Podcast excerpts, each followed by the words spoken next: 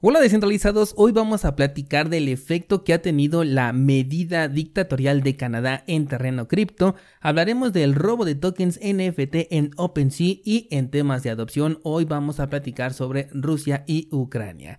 Hola de nuevo y bienvenidos a Bitcoin en español. En este podcast adoptamos la filosofía de una economía sin intermediarios, una interacción económica punto a punto que nos permite transferir valor sin ninguna clase de restricción. Hemos cambiado las cadenas centralizadas que limitaron nuestra economía durante años por cadenas de bloques que entregan transparencia a nuestra interacción económica. Y todo gracias a Bitcoin.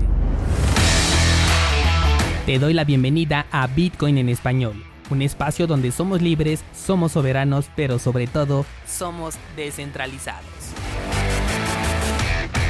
El precio de Bitcoin ha cerrado su vela semanal en rojo y por debajo del soporte de los 40 mil dólares uno de los puntos que ya tenía en observación para operar conforme marca el mercado.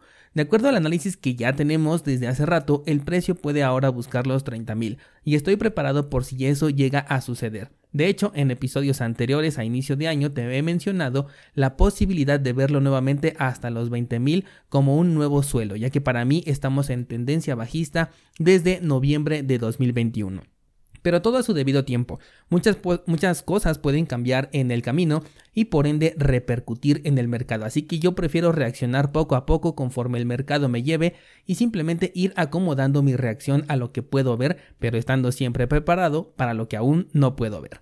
Por ahora tengo órdenes esperando cerca de los 30 y nuevamente fijo dos puntos a tratar para eh, formar un canal que va desde los 30 hasta los 40 mil. La ruptura de cualquiera de estos dos puntos, ya sea los 30 en el soporte o los 40 en la resistencia, pues me indicará qué es lo que puedo esperar a continuación y siempre te traigo ese análisis aquí al podcast para que lo compares con tu análisis personal y ya cada quien considere si es momento de tomar una decisión en nuestro portafolio o bien de convertirse en un espectador del mercado. Las altcoins, como no podía ser de otra manera, reaccionaron de la misma forma con caídas desde que se rompió el soporte y van en la misma dirección que la criptomoneda madre. Me duele un poco por monedas como SLP que cuando parece que ya comienza a recuperarse, el mercado la jala y la vuelve a hundir en el abismo. Aún considero que esta moneda tiene que regresarle su inversión a las grandes empresas que decidieron darle becas a miles de personas, por lo que estoy esperando un movimiento incentivado, por supuesto, para salirme con una buena ganancia, pero bueno, esto es solamente mi especulación y desde el punto de vista de una persona que tiene ahí unos tokens esperando venderlos. Vámonos con las noticias y te hablaré de OpenSea, el mercado más popular de compra-venta de tokens NFT porque tuvo mucha polémica este fin de semana a raíz de la pérdida de casi 2 millones de dólares en tokens NFT. Con respecto a este tema se le estaba adjudicando un problema en su última actualización, lo cual convertía a la aplicación en vulnerable y permitía robar tokens antes de la actualización. Pero bueno, para este momento, porque esto ocurrió el fin de semana, las cosas ya fueron aclaradas y no se trató de un ataque hacia la página, sino de un caso de phishing directamente hacia las personas afectadas, que fueron 32 las alcanzadas y 17 las que sí sufrieron una pérdida real. Esto arrojó el estudio, el cual indica que todas las transacciones realizadas con los tokens robados fueron autorizadas por la firma original del poseedor de la cuenta, con lo cual se entiende que en algún punto las personas delegaron el control de sus cuentas de una u otra manera a personas externas.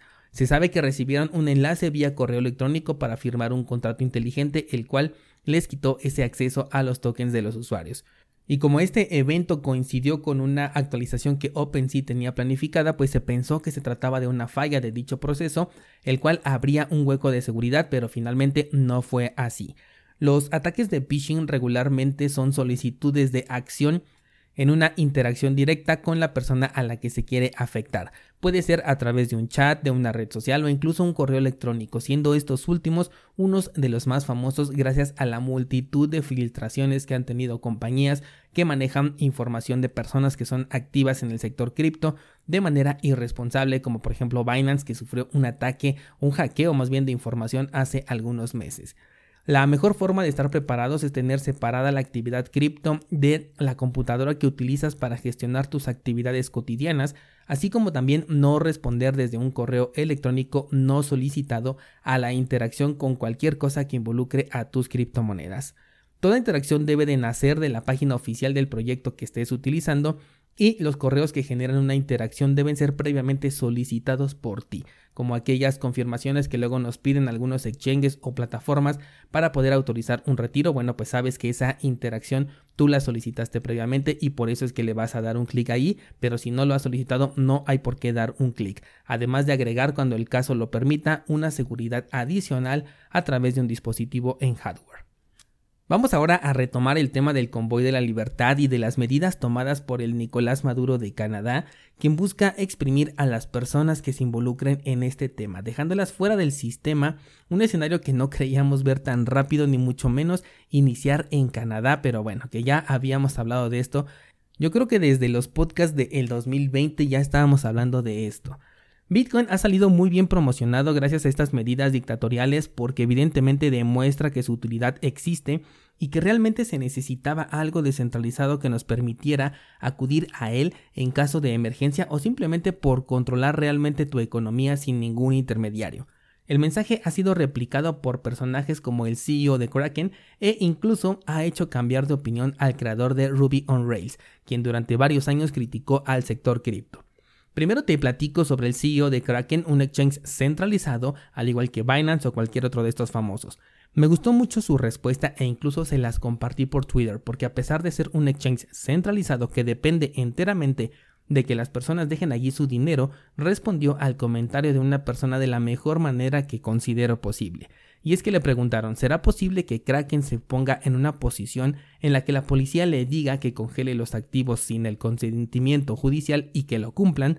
La excelente respuesta del CEO fue la siguiente y cito textualmente. 100%, sí ha sucedido y sucederá 100%. Sí, nos veremos obligados a cumplir. Si te preocupa, no guardes tus fondos con ningún custodio centralizado regulado. No podemos protegerte. Obtén tus monedas, retíralas y solo realiza intercambios peer-to-peer. Esto me parece una respuesta completamente adecuada porque por un lado tenemos a un empresario, claro está, busca su beneficio a través de ofrecer un servicio, esto se entiende, pero conoce perfectamente la debilidad de su negocio y no le está mintiendo al cliente haciéndole ver que ellos son la mejor opción, sino que son una opción, pero que si te preocupa mejor no la utilices.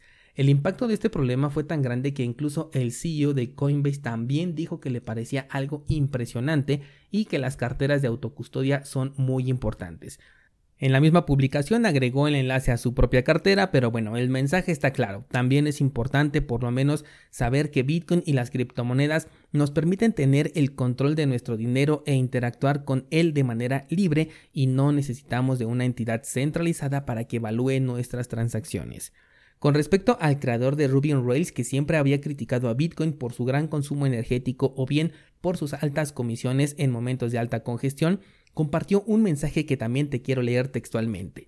Dice, todavía no puedo creer que esta sea la protesta que probaría que cada defensor de Bitcoin sea un profeta.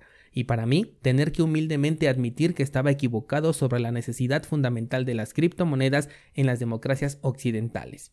Esto forma parte de un artículo mucho más grande en donde detalla toda su equivocación o lo que él considera eh, eh, que estaba equivocado y que todas las críticas que hizo en su momento siguen siendo ideas que considera, pero que ninguna de ellas brinda razón suficiente para ignorar a las criptomonedas como una herramienta para apoyar la libertad y la democracia en situaciones en las que países como Canadá atacan a las personas que se manifiestan de forma pacífica. Fíjate que esto también es importante porque fue el gobierno quien dio el primer golpe, el gobierno del que pocos esperaban un acto de tal violencia. ¿Qué esperaríamos de otros gobiernos que son más propensos a ello?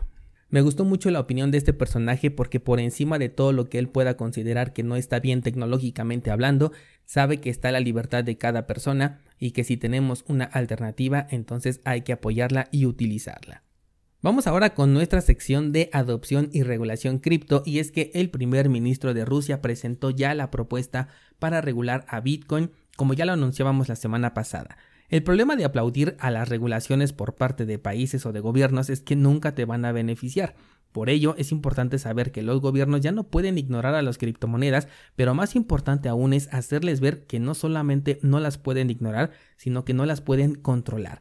Y es que para que en Rusia puedas utilizar criptomonedas tendrás que pasar por un examen de conocimientos de inversión, lo cual te entregará una licencia para operar con hasta 7.500 dólares al año, y si no pasas este examen te limitarán a utilizar tu propio dinero a tan solo 700 dólares al año, obviamente en actividad cripto. La medida, si lo ves así a detalle, no suena tan distinta de lo que está haciendo Canadá después de todo. Te están diciendo en qué puedes utilizar tu dinero, en qué condiciones no y además bajo qué circunstancias. Obviamente todo esto será a través de servicios autorizados por los reguladores que estarán obligados a cumplir con las medidas de Know Your Customer y reportar cualquier interacción solicitada. Lo que yo quiero compartir en este episodio es que vivas donde vivas, las criptomonedas no tienen ningún límite de uso en monto, horario, edad, país o cualquier variable que le quieras meter. Las criptomonedas de forma nativa se pueden utilizar de la manera en que tú lo decidas. El otro país que está adoptando Bitcoin es curiosamente Ucrania, quien mantiene relaciones peligrosas con Rusia en este momento. Y en medio de todo han decidido aprobar una regulación adecuada para estos activos que los impulse como un país que está a la altura tecnológica de las circunstancias. Una bonita manera de explicarlo, pero sabemos que es más una necesidad para ellos que un gusto hacerlos. Aunque por el delicado tema que se vive en estos dos países, me pregunto si la medida tomada por Ucrania será una jugada política en contra de Rusia. ¿Tú qué opinas, descentralizado? Vámonos al Discord para debatirlo y no olvides que esta semana voy a publicar el análisis mensual que será sobre cadena. Oigan, qué interesante proyecto. La verdad es que ya quería analizarlo desde hace tiempo y cuando salió ganadora en la encuesta dije, perfecto, es el momento.